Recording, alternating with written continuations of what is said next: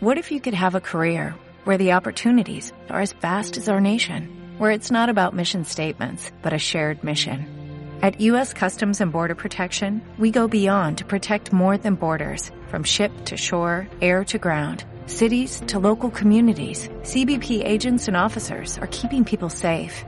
Join U.S. Customs and Border Protection and go beyond for something far greater than yourself. Learn more at cbp.gov/careers. Radio Claret América presenta Sediento de ti, la palabra, fuente de vida, con el sacerdote misionero claretiano Tony Díaz. Reflexiones diarias del Evangelio. Aquí iniciamos. Bienvenidos hermanos a nuestras reflexiones bíblicas de las lecturas del día. Hoy es lunes 24 de febrero de la séptima semana de tiempo ordinario, lunes 24 de febrero. La primera lectura de hoy viene de la carta de Santiago, capítulo 3, versículos 13 al 18. Hermanos míos, ¿hay algunos entre ustedes con sabiduría y experiencia?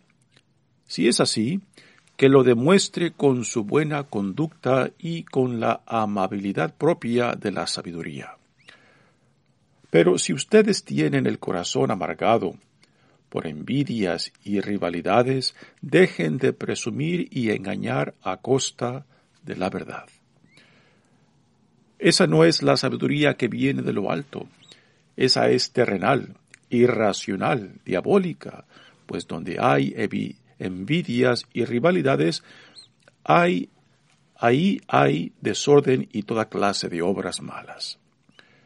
Pero los que tienen la sabiduría que viene de Dios son puros, ante todo.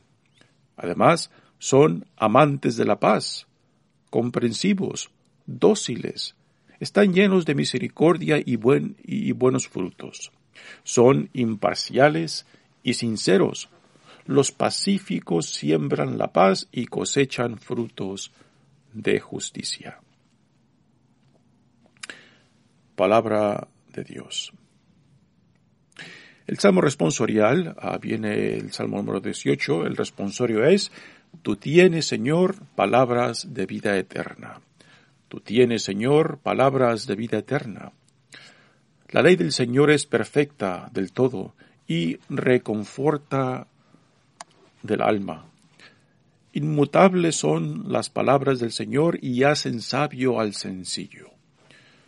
Él en los, en los mandamientos del Señor hay rectitud y alegría para el corazón. Son luz los preceptos del Señor para alumbrar el camino. La voluntad de Dios es santa y para siempre estable. Los mandamientos del Señor son verdaderos y enteramente justos. Que te sean gratas las palabras de mi boca y los anhelos de mi corazón. Haz, Señor, que siempre te busque, pues eres mi refugio y salvación. Tú tienes, Señor, palabras de vida eterna. El Evangelio de hoy viene de Marcos capítulo 9 versículos 14 al 29.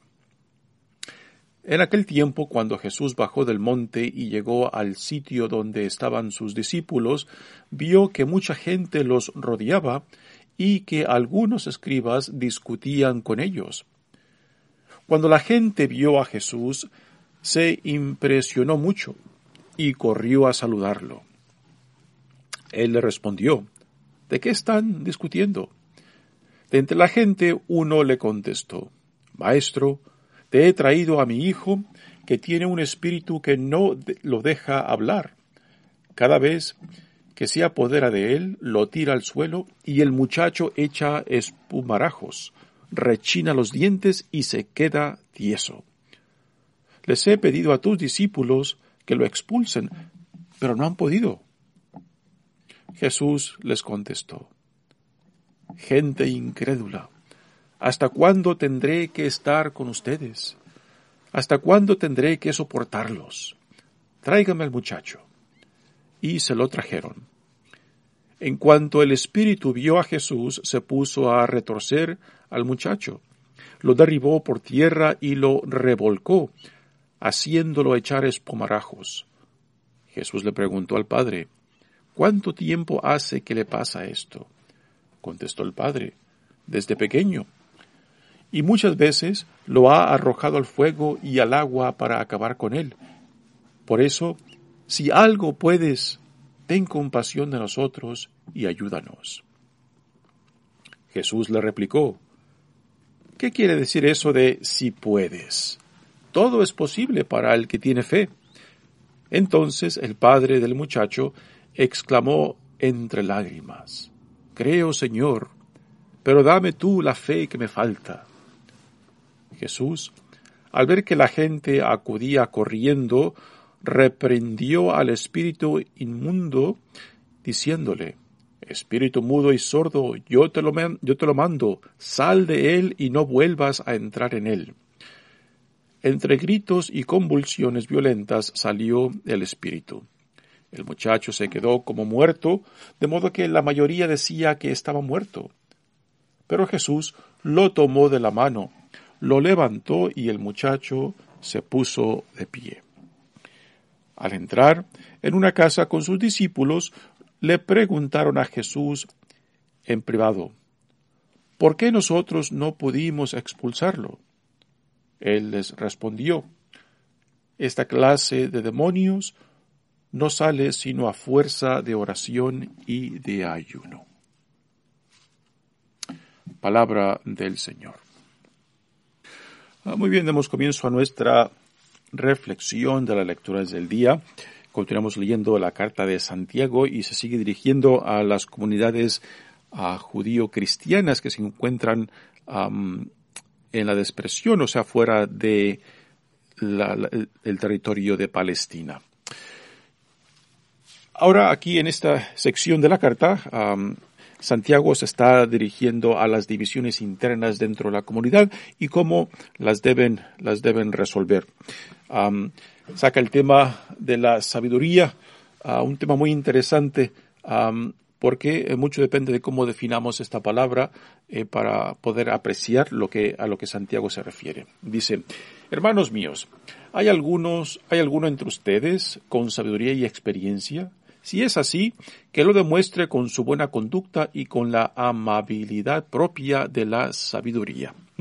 Así que nuevamente, detrás de este tema de la sabiduría está el, el, tema principal de su carta, que es la fe en acción, que la fe tiene que, tiene que demostrarse, tiene que tener, producir frutos concretos Ah, de lo que uno cree y cómo mi vida está relacionada con Dios y cómo es esta vida mía, pues eh, si es esta fe en Dios, si está bien enraizada en mí, pues tiene que conectarme con el prójimo, a vivir en hermandad, a, a vivir este en el sentido de lo que Dios nos forma como familia, eh, nos, hasta, nos lleva también al sentido de comunidad y dentro de una comunidad pues hay valores fundamentales que definen lo que significa ser eh, parte de esta nueva realidad del, reino que Dios ha inaugurado en Jesucristo. Entonces, eh, Santiago este, es muy específico este, cuando dice de que la fe tiene que producir frutos y frutos del reino frutos de hermandad, frutos del amor, de la compasión, misericordia y de la justicia de Dios, ¿no? Y esto es el trasfondo del tema que ahora trata de la sabiduría. ¿Y qué entendemos por sabiduría? Por sabiduría entendemos ah, de que no es simplemente la acumulación de información o de conocimiento, sino por sabiduría se entiende ah, esa intuición de conocer el valor de las cosas, de conocer cómo las cosas están interconectadas, de saber responder a X situación en el momento apropiado, en la forma apropiada, con las palabras o acciones apropiadas, buscando siempre la compasión, la misericordia, la justicia de Dios y ante todo el amor, ¿no? Así que por sabiduría que viene de Dios entiende esto, ¿no? El cómo responder a, X situación según los valores del reino. así que Santiago está muy claro para él este, eh, a qué se refiere por sabiduría. Es un don de Dios y no es algo que uno simplemente acumula, ¿no? Ah, porque para Santiago, pues una persona con sabiduría, este no necesariamente es el teólogo o es el que más estudios tiene, porque se puede dar casos de que aún una persona que no ha parado un pie en una escuela o en un colegio o universidad puede ser más sabio que un teólogo o un experto, ¿no? Así que hay que tener en mente qué es lo que a, a qué se refiere Santiago cuando habla de la sabiduría y la respuesta es es un don. Un don que nos conecta a, a, a los valores del reino, a que nos definen como hijos e hijas de Dios y cómo somos llamados a tratar, relacionarnos y tratarnos dentro de este reino que está fundado en el amor, la compasión, la misericordia y la justicia de Dios. Continúa Santiago. Pero si ustedes tienen el corazón amargado por envidias y rivalidades, dejen de presumir y engañar a costa de la verdad. Sí, así que una comunidad que vive bajo la sabiduría, bajo el don de la sabiduría de Dios, pues no es una comunidad eh, que vive amargada o dividida, ¿no? así que el, el, odio, el, el, rencor, rival, las rivalidades, las divisiones comunitarias, pues son un testimonio de que no habita la sabiduría, el don de Dios en esta comunidad, ah, porque la sabiduría busca ah, minimizar o totalmente desaparecer ese tipo de relaciones, ese tipo de divisiones. Eso no es la sabiduría, continúa Santiago, que viene de lo alto. Esa es terrenal, irracional, diabólica, pues donde hay envidias y rivalidades, ahí hay desorden y toda clase de obras malas. Envidias y rivalidades. ¿Qué es la envidia? Pues la envidia es la incapacidad de poder ver lo bueno en otros, ¿no? Ah, envidia también es a desear lo que quizás otros tienen, pero sin yo eh, esforzarme para conseguir lo bueno de la otra persona. Así que la envidia ah, evito reconocer lo bueno de la otra persona porque yo lo quiero, ¿no? O porque yo lo deseo. Ah, así que la envidia en el fondo es una inseguridad personal. La envidia Ah, como los celos también son una inseguridad personal que después la reflejamos en otros, ¿no? Eh, también tiene que ver, o sea, con las divisiones sociales. Cuando hay divisiones, cuando hay inseguridad, este, en la persona, pues eso después se manifiesta también en la, en las relaciones y los valores que, ah, que manifiestan en comunidad o en la sociedad, ¿no? Así que eh, si en una sociedad ah, se manifiestan las envidias y las rivalidades, pues este es un es es una prueba de que esto es lo que las personas, que los individuos que forman parte de esta comunidad o sociedad es, es como viven, divididos en sí mismos y, y, se, les impide, se les impide reconocer lo bueno en otros, porque lo quieren para sí mismos, ¿no? Muy bien, continúa Santiago, pero los que tienen la sabiduría que viene de Dios son puros ante todo. Además, son amantes de la paz y comprensivos, dóciles, están llenos de misericordia y buenos frutos, son imparciales y sinceros. Los pacíficos siembran la paz y cosechan frutos de justicia.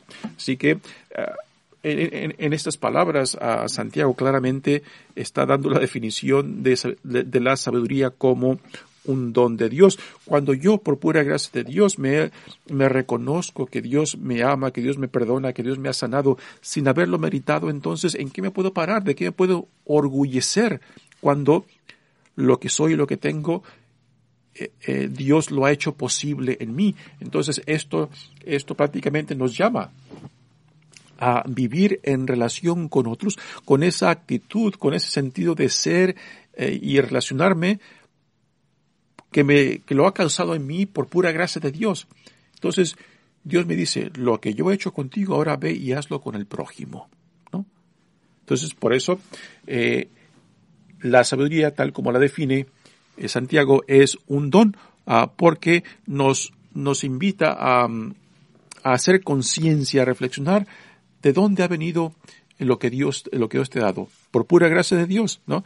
Entonces, si tú reconoces, tú puedes reconocer de, la persona que eres hoy en día, de los beneficios que has recibido de Dios sin meritarlos, sin, sin los ganados o este, merecidos, entonces, ¿por qué te vas a sentir superior a otros? ¿Por qué te vas a sentir que eres mejor que otros? ¿Por qué vas a, este, a envidiar a otros? Este, Santiago te diría, bueno, si tú deseas algo que, que, no tienes y que admiras en otros o deseas de otros, pues pídeselo a Dios y es algo que Dios quiere para ti, ¿no? así que Santiago eh, está aquí dirigiéndose quizás a comunidades que están viviendo conflictos internos, están viviendo, viviendo divisiones, ¿no? Y estos, este, se puede entender porque el cristianismo siendo, siendo una experiencia nueva, ah, en el cual va más allá de la ley judía, pues eh, está causando quizás dificultades en cómo asimilar la nueva identidad y dignidad como hijos e hijas de Dios, discípulos de Jesucristo, miembros y ciudadanos de esta nueva realidad del reino, ¿no? Y cómo, em, cómo empezar este a, no solamente a vivirlo personalmente, sino a, vivirlo en comunidad, en, las primeras comunidades cristianas. Pues esto quizás este, llevó a, a un tiempo pues de, de confusión y de saber identificar cuáles son los valores principales de, de, de, los, de esta nueva comunidad cristiana, ¿no? Y quizás en diferencia a los valores judíos. Eh, y no, no, no nos hemos de sorprender, ¿no? De que esta, de que la, la comunidad cristiana primitiva, pues en el principio, quizá las primeras dos, tres generaciones, pues este, aún se estaban reajustando a esta nueva identidad, a esta nueva forma de ser, a esta nueva forma de relacionarse como cristianos, como discípulos de Cristo, como miembros y ciudadanos de esta nueva realidad llamada el reino de Dios. muy bien, pasemos ahora al Evangelio. En el Evangelio de hoy tenemos eh, una situación muy interesante. Eh, este Evangelio que eh, hemos leído hoy, pues viene después de la transfiguración en el Evangelio de Marcos. Y en la transfiguración el tema principal es la identidad de Jesús. ¿Quién es Jesús? ¿No? Ah, previo a este evangelio, en el capítulo octavo, ya este Jesús ha preguntado a sus discípulos, ¿quién dice la gente que soy yo? Ahí reciben respuesta de unos piensan que tú eres eh, Juan Bautista resucitado, otros que eres Elías, otros que algunos los profetas, y después Jesús les pregunta, ¿y ustedes quién dicen que soy yo? ¿No? Y es ahí cuando cuando Pedro le, da la respuesta, tú eres el Mesías, ¿no? Y por Mesías entendemos el Mesías ah, esperado desde de antaño, prometido por Dios, quien vendrá a, llevar a cabo las promesas de Dios, hechas desde antiguo, desde Abraham, Moisés, los profetas, y esta expectativa del Mesías que había de venir, pues era algo que ya estaba en el aire, que ya se hablaba mucho, ¿no? Y había diferentes expectativas de cómo vendría el Mesías y cómo tendría que ser y qué era lo que iba a ser. por eso cuando Pedro le dice a Jesús, le responde a Jesús este, que es el Mesías, y inmediatamente Jesús le dice que no se lo comunique a nadie porque sabe Jesús de que las nociones que tanto sus discípulos como la gente tienen de el Mesías y cómo debe de venir, qué debe de hacer, eh, pues no coincidían con la forma en que Jesús se entendía a sí mismo como el Hijo de Dios, como el Mesías, ¿no? Y por eso les pedía que no comunicaran a nadie, que no hablaran, porque sabía de que a Jesús lo malentendían o distorsionaban su propia identidad. Y ahora, cuando Jesús sube a este, a, la montaña, eh, con sus discípulos, y ahí se lleva a cabo esta escena de la transfiguración, donde, donde ah, eh, en esta escena se, nos dice de que una voz entre las nubes les dice a ellos, este es mi hijo amado, escúchenlos. Así que otra vez se reafirma la identidad de Jesús eh, para con sus discípulos. y, y es ahí, después de esta escena, cuando bajando, bajando de la montaña, la montaña donde se llevó a cabo la transfiguración, ahora Jesús se encuentra ah, con esta eh, multitud de gente en torno a los discípulos que se quedaron bajo en la montaña, ¿no? Ah, y Jesús les pregunta qué es lo que pasa, por qué tanta conmoción. Y entre la gente pues sale este padre que le ha traído a su hijo para que los discípulos que no subieron la montaña con Jesús lo sanaran, ¿no? Ah, y es aquí donde empieza el evangelio. Dice, en aquel tiempo cuando Jesús bajó del monte y llegó al sitio donde estaban sus discípulos, vio a mucha gente que los rodeaba y que algunos escribas discutían con ellos. Cuando la gente vio a Jesús, se impresionó mucho y corrió a saludarlo.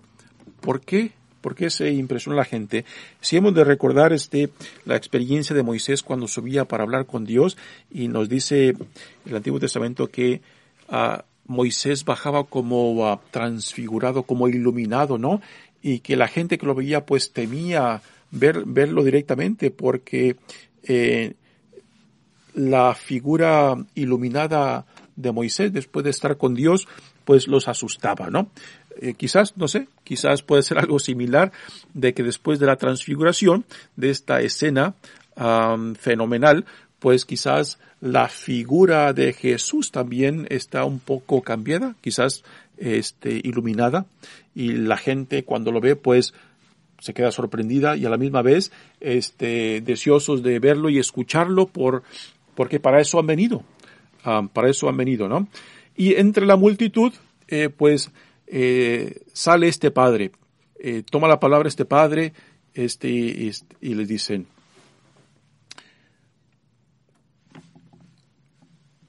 Y él les preguntó, ¿qué están discutiendo? De entre la gente, uno de los, uno de, uno le contestó, Maestro, te he traído a mi hijo que tiene un espíritu que no lo deja hablar cada vez que se apodera de él, lo tira al suelo y el muchacho está es, eh, echa espumarajos, rechina los dientes y se deja y lo deja tieso.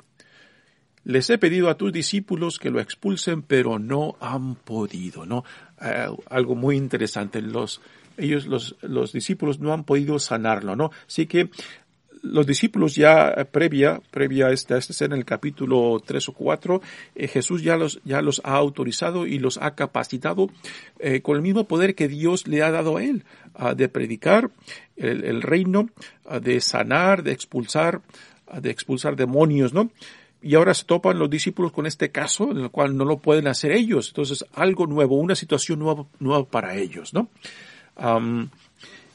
Lo que el papá describe de, su hijo, ah, de la situación, ah, digamos, médica, pues hoy en día la clasificaríamos como de que este, este hijo, pues sufre quizás de de epilepsia, lo cual hoy en día este, son, eh, es una, una situación médica que eh, quizás para muchos de nosotros ya lo hemos visto, ¿no? Cuando una persona que sufre algún ataque epiléptico, pues es, cae al suelo, empieza a temblar, a veces empieza a espumar, y sí, hacia el final del ataque epiléptico, pues se quedan como tiesos, ¿no? Y, y la forma en que se describe esta situación del hijo, pues es, es muy similar a eso, ¿no? En aquellos tiempos, si no, pues como no sabían este, el, la causa de, de, um, de, la epilepsia, pues lo calificaban como ah, una posesión del demonio, pues y también hoy en día es, digamos, alguien que no sepa de la epilepsia y lo vea por primera vez va a pensar lo mismo, ¿no? Pero este, hoy en día sabemos que la epilepsia es una condición um, del cerebro, quizás neurológica, ¿no? Um, pues los discípulos no pueden sanarlo, ese es el caso. Y Jesús tiene una respuesta muy interesante, muy interesante a esto. Y una respuesta que, demuestra cierto enfado, ¿no? A cierto, este, cierta frustración tanto con la gente eh, que viene buscando el milagrito, que viene buscando es, lo fenomenal, y al igualmente con sus discípulos. Y dice Jesús, gente incrédula, ¿hasta cuándo tendré que estar con ustedes? ¿Hasta cuándo tendré que soportarlos? ¿No? Realmente eh, palabras fuertes este, de un Jesús que está como cansado, frustrado y enfadado tanto con la gente como, como con sus discípulos. Y dice Jesús, tráigame al muchacho.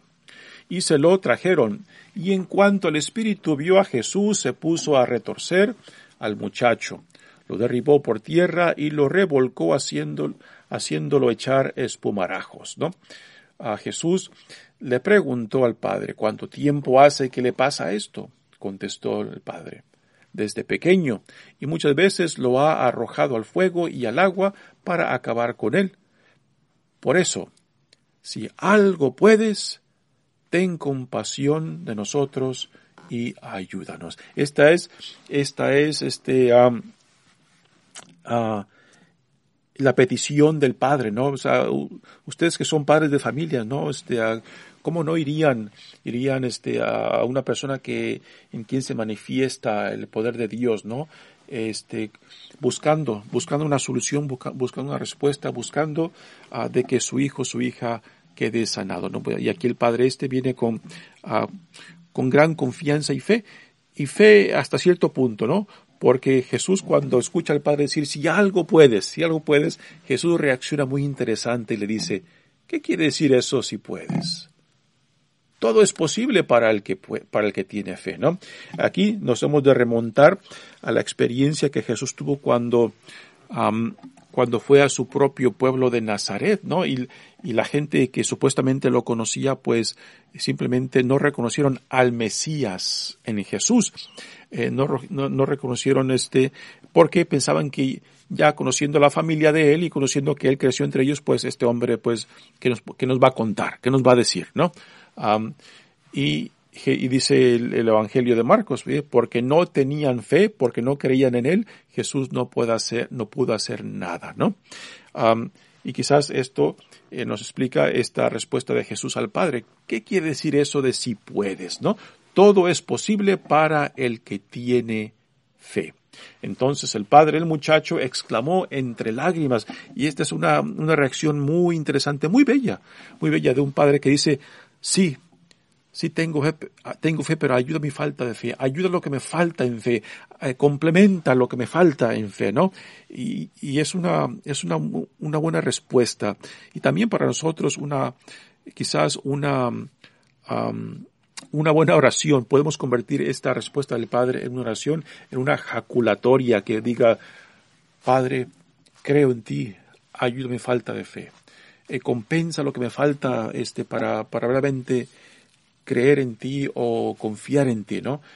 Así que estas palabras del Padre este, pueden ser parte de una, una bella oración para nosotros, una bella jaculatoria eh, para repetir este, y ayudarnos en este confiar, en este vivir este, en fe eh, con Dios.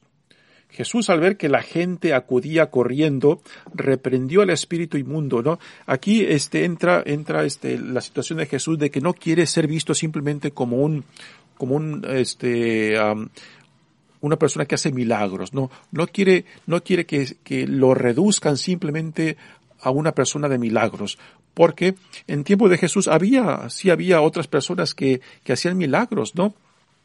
Pero eh, Jesús no quiere que se, ser reducido a eso porque la misión de Jesús tiene mucho que ver, tiene, tiene que ver mucho más que, que, con los milagros. Los milagros, este, no es el centro de la misión de Jesús. Los milagros eh, son un, son testigos, son una prueba de que el reino de Dios ya está entre, entre nosotros. El reino ya ha sido inaugurado. Así que para Jesús lo más importante es de que la gente caiga en cuenta de lo que Dios está llevando a cabo en él, de que algo nuevo ha hecho irrupción en la historia humana.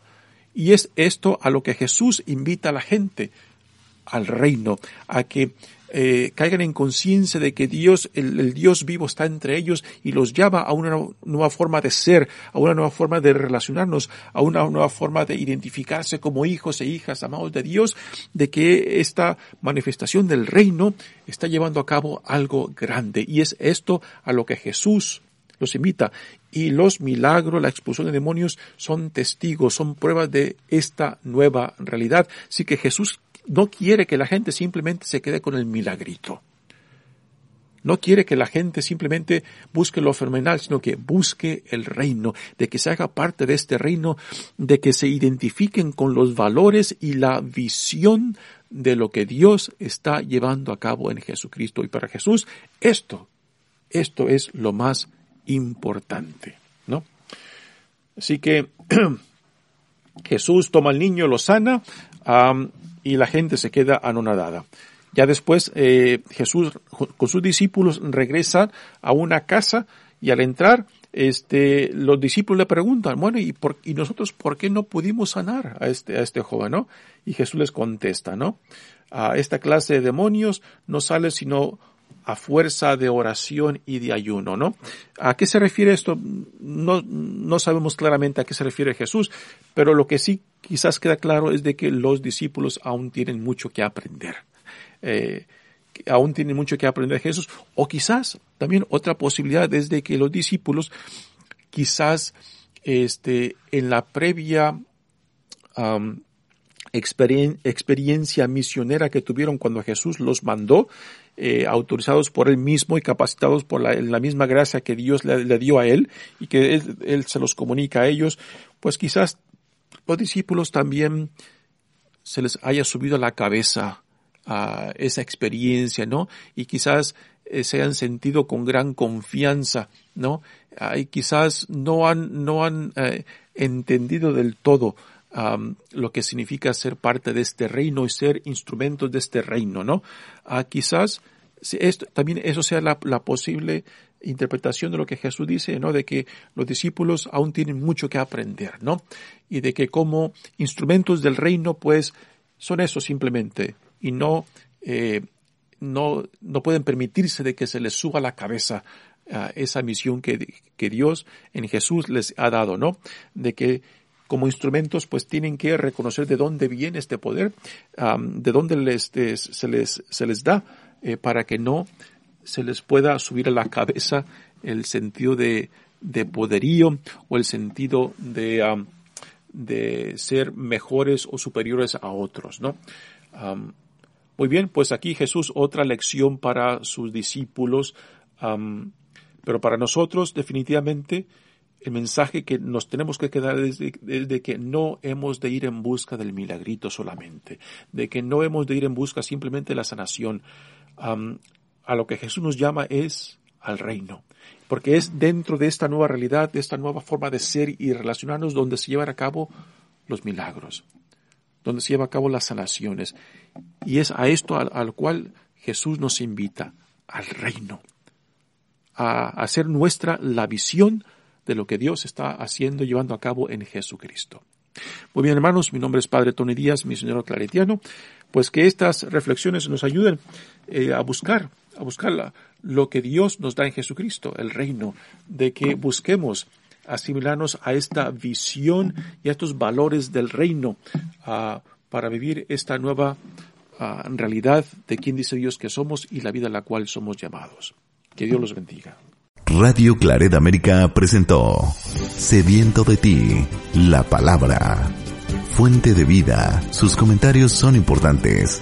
Contáctenos en radioclaredamerica.gmail.com ¿Necesitas ayuda? En O'Reilly Auto Parts te ayudamos. ¿Necesitas algún consejo? Te aconsejamos. Nuestros profesionales en autopartes están siempre disponibles para ayudarte a encontrar lo que necesites. Excelente servicio al cliente es solo una de las ventajas que ofrece O'Reilly Auto Parts. Los profesionales en autopartes. Oh, oh, oh, O'Reilly Auto Parts.